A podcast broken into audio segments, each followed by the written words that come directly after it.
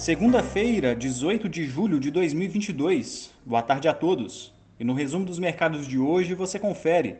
O Ibovespa operou no campo positivo por todo o pregão, resistiu à volatilidade observada no exterior e, puxado por companhias ligadas a commodities, fechou o dia em alta de 0,38% aos 96.916 pontos.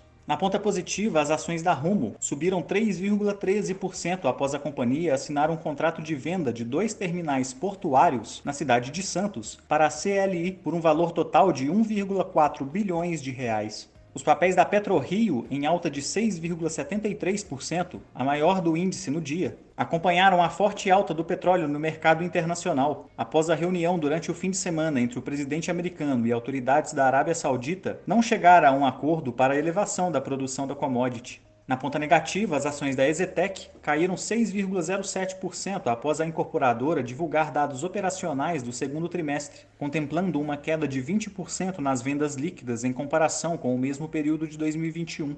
O dólar à vista às 17 horas estava cotado a R$ 5,43, em alta de 0,38%.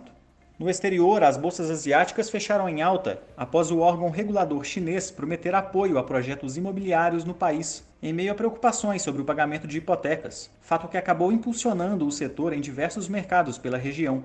Na China, o índice Xangai Composto teve alta de 1,55%.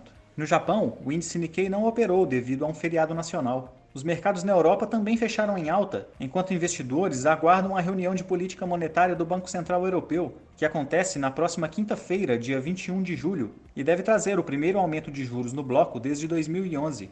O índice Eurostock 600 subiu 0,93%.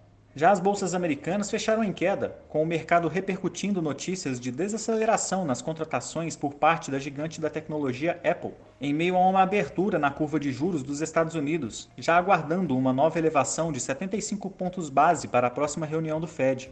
O Nasdaq fechou em baixa de 0,81%, o S&P 500 recuou 0,84% e o Dow Jones caiu 0,69%. Somos do time de estratégia de investimentos do BB e diariamente estaremos aqui para passar o resumo do dia. Uma ótima noite a todos e até a próxima!